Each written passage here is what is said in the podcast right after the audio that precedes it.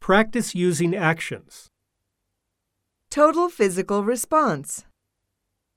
Look back. Raise your right hand.